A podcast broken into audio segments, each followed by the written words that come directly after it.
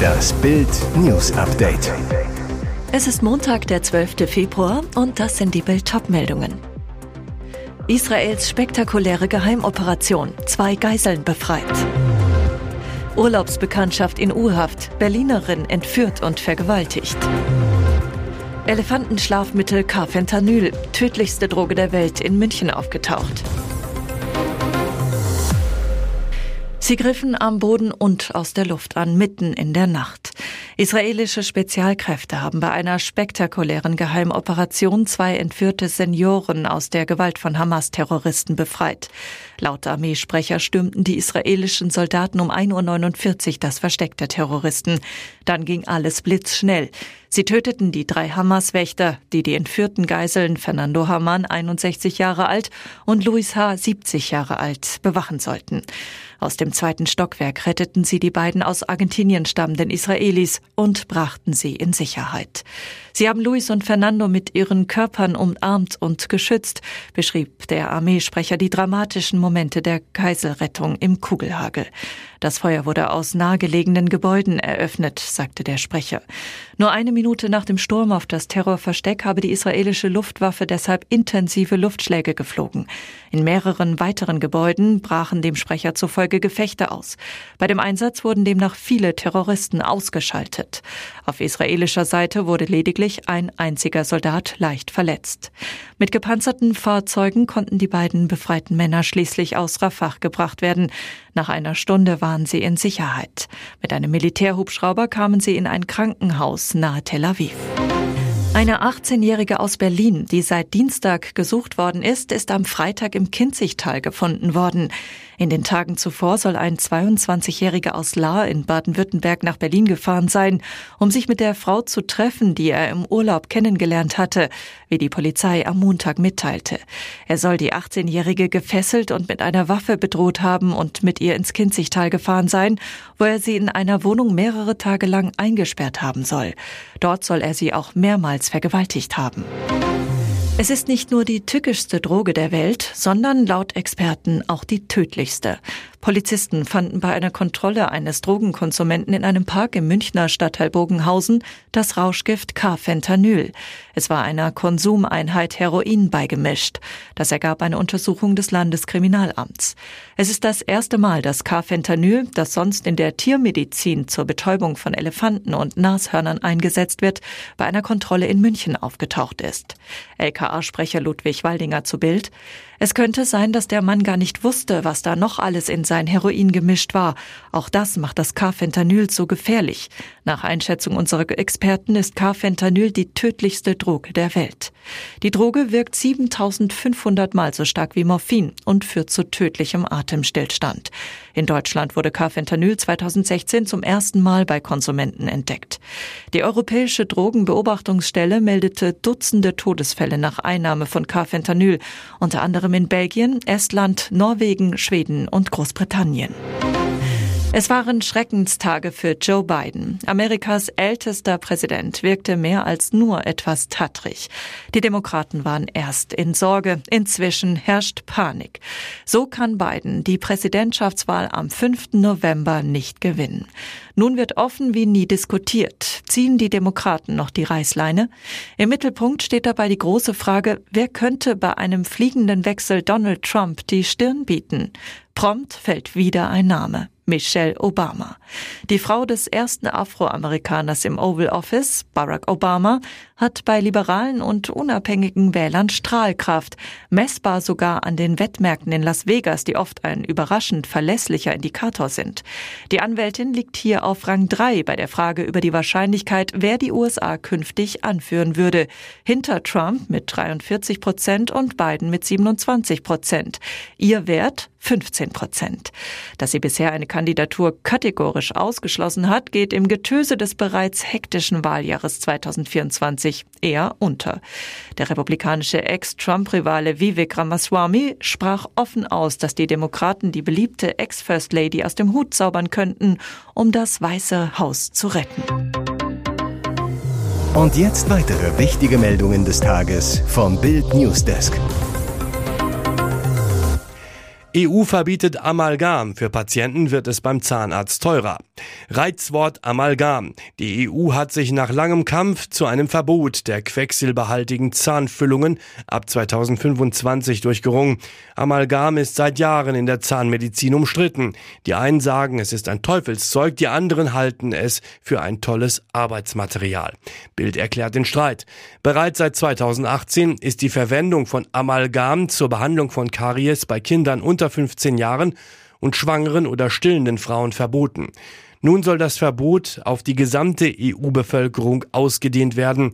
Ab wann es bei uns gilt, ist unklar, da Übergangsfristen vereinbart wurden. Fakt ist, die Amalgamgegner jubeln. Das Material bestehe zu 50 Prozent aus Quecksilber und stelle ein Risiko für Umwelt und Gesundheit dar. Professor Christoph Benz, Präsident der Bundesärztekammer zu Bild.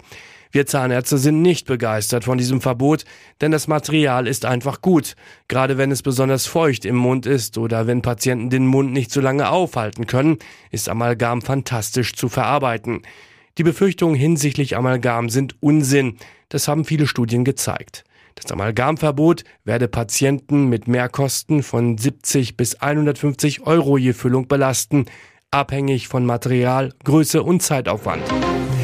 US-Politiker schwer krank, wichtigster Armeeminister der Welt auf Intensivstation. Er ist der wichtigste Verteidigungsminister der Welt und ausgerechnet jetzt gibt es Sorgen um seine Gesundheit. US-Politiker Lloyd Austin liegt auf der Intensivstation einer Militärklinik in Washington. Der Verteidigungsminister sei mit Symptomen eines akuten Blasenproblems in das Krankenhaus eingewiesen worden, teilten die Ärzte mit. Nach einer Reihe von Untersuchungen wurde er auf die Intensivstation verlegt. Dort werde er weiter betreut und genau überwacht, hieß es. Jetzt übernimmt vorübergehend seine Stellvertreterin Kathleen Hicks die Führung des US-Militärs. Es ist die nächste Hiobsbotschaft rund um den Armeeminister der USA. Erst Mitte Januar hatte Austin öffentlich gemacht, dass bei ihm Prostatakrebs diagnostiziert wurde. Eigentlich sollte Austin in dieser Woche nach Brüssel reisen und eine monatliche Sitzung zur Verteidigung der Ukraine leiten. Auch zu einem Treffen der NATO-Verteidigungsminister war er erwartet worden. Es wäre ein wichtiger Termin für einen möglichst hochrangigen US-Vertreter gewesen, denn gerade erst drohte US-Präsidentschaftsbewerber Donald Trump damit, Europa unter Umständen nicht gegen einen Russenangriff verteidigen zu wollen. Ihr hört das Bild News Update mit weiteren Meldungen des Tages. CDU-Experte Röttgen schlägt Alarm. Trump hält uns für freiwillig. Je näher die Wahl in den USA rückt, desto heftiger werden die Drohungen von Ex-US-Präsident Donald Trump, der im November erneut ins Weiße Haus gewählt werden will. Sollten einzelne NATO-Staaten weniger als die vorgegebenen zwei Prozent des Bruttoinlandsprodukts für Verteidigung ausgeben, will Trump diese Länder nicht länger vor einem Angriff Russlands schützen. Das hat der Ex-Präsident am Samstag bei einer Kundgebung US-Bundesstaats South Carolina angedroht. Schlimmer noch, Putins Russland wolle er dann sogar dazu ermuntern, das zu machen, was sie wollen. Trump droht der NATO und gibt Putin einen Freifahrtschein, auch auf NATO-Gebiet. Was bedeutet das Schreckensszenario für Deutschland? CDU-Außenexperte Norbert Röttgen stellt klar, Trumps Drohungen richten sich vor allem gegen uns. Röttgen zu Bild, wir müssen uns auf die Möglichkeit vorbereiten, dass Donald Trump die US-Wahl im Herbst gewinnt. Die NATO würde das in eine existenzielle Krise stürzen, weil Donald Trump das Verteidigungsbündnis rein transaktional versteht. Wer aus seiner Sicht nicht ausreichend zahlt, wird von den USA nicht beschützt. Diese Staaten erklärt er zum Freiwild. Gemeint sind in erster Linie wir Deutschen. Der CDU-Politiker appelliert daher, sich auf eine Wiederwahl Trumps vorzubereiten. Deutschland müsse verstehen, dass wir schon bald gar keine andere Wahl mehr haben könnten, als uns selbst zu verteidigen und das in einer Zeit, in der in Europa Krieg herrscht. Wir müssen das als Europäer schaffen, weil alles andere eine Kapitulation vor Putin wäre. Heißt, ganz konkret bedeutet das, dass wir in Europa die Rüstungsproduktion massiv hochfahren müssen. Scharfe Kritik übte Röttgen an Bundeskanzler Olaf Scholz, der während seiner USA-Reise vergangene Woche gesagt hatte, die Ukraine könne sich nur mit US-Unterstützung dauerhaft gegen Russland wehren.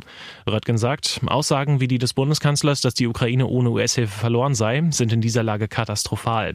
Putin dürfte das als Ermutigung verstehen. Schon jetzt blockieren die Republikaner im Kongress weitere Ukraine-Hilfen und spätestens mit Donald Trump würden die USA als Unterstützer ganz wegfallen. Weltrekordler verunglückt in Heimat. Marathonstar Kiptum ist tot. Marathon-Weltrekordhalter Kelvin Kiptum ist tot. Der Kenianer starb bei einem Autounfall in seinem Heimatland. Auch sein Trainer verstarb bei dem Unfall, das berichten mehrere Medien übereinstimmt. Kiptum soll am Steuer des Wagens gesessen haben, der gegen 23 Uhr Ortszeit in Kaptagat von der Straße abkam. Neben seinem Trainer saß auch eine Begleiterin in dem Auto. Laut Polizeiangaben wurde sie schwer verletzt. Nach ersten Ermittlungen hatte Kiptum die Kontrolle über das Fahrzeug verloren, kam von der Straße ab und kollidierte mit einem Baum, bevor der Wagen 60 Meter weit in einem Graben landete. Leichtathletik-Weltverbandspräsident Sebastian Coe auf X, ehemals Twitter, ein unglaublicher Athlet hinterlässt ein unglaubliches Vermächtnis. Wir werden ihn sehr vermissen. Kiptum hatte im vergangenen Oktober den Weltrekord pulverisiert. Er war die gut 42 Kilometer in Chicago in zwei Stunden und 35 Sekunden gelaufen und damit gleich 34 Sekunden schneller als Ex-Rekordhalter Kipchoge ein Jahr zuvor in Berlin gelaufen. Bei den Olympischen Spielen in Paris sollte es in diesem Jahr eigentlich zum Duell zwischen Kiptum und Kipchoge kommen. Kiptum galt als heißer Kandidat, um als erster Mensch die magische Zwei-Stunden-Marke unter regulären Bedingungen zu knacken. Hier ist das Bild News Update. Und das ist heute auch noch hörenswert. Im Nieselregen gingen Hunderttausende Berliner am Sonntag zur Teilwiederholung der Bundestagswahl von 2021. Nur knapp die Hälfte der Wahlberechtigten stimmte nochmal ab und verpassten mit ihren Kreuzchen der SPD und der FDP eine Klatsche. Nach Auszählung aller Wahlbezirke büßte die Partei von Kanzler Olaf Scholz in der Hauptstadt 1,2 Prozentpunkte ein, bleibt aber mit 22,2 Prozent die stärkste Partei. Dicht gefolgt von den Grünen mit 22,0 Prozent, minus 0,3, wie in der Nacht zum Montag auf der Internetseite des Landeswahlleiters ersichtlich war. Die FDP stürzt auf 8,1 Prozent ab, minus 0,9. Die Linke hält mit 11,5 Prozent praktisch ihr Ergebnis von 2021. Bitter für die FDP, sie verlieren dadurch einen Sitz, denn der Bundestag schrumpft auf 735 Plätze. Dazu gewonnen haben die CDU und die AfD. Die Christdemokraten kamen von 13,7 Prozent auf jetzt 17,2 Prozent. Die in Teilen rechtsextreme AfD konnte sich von 7 Prozent auf 9,4 Prozent verbessern.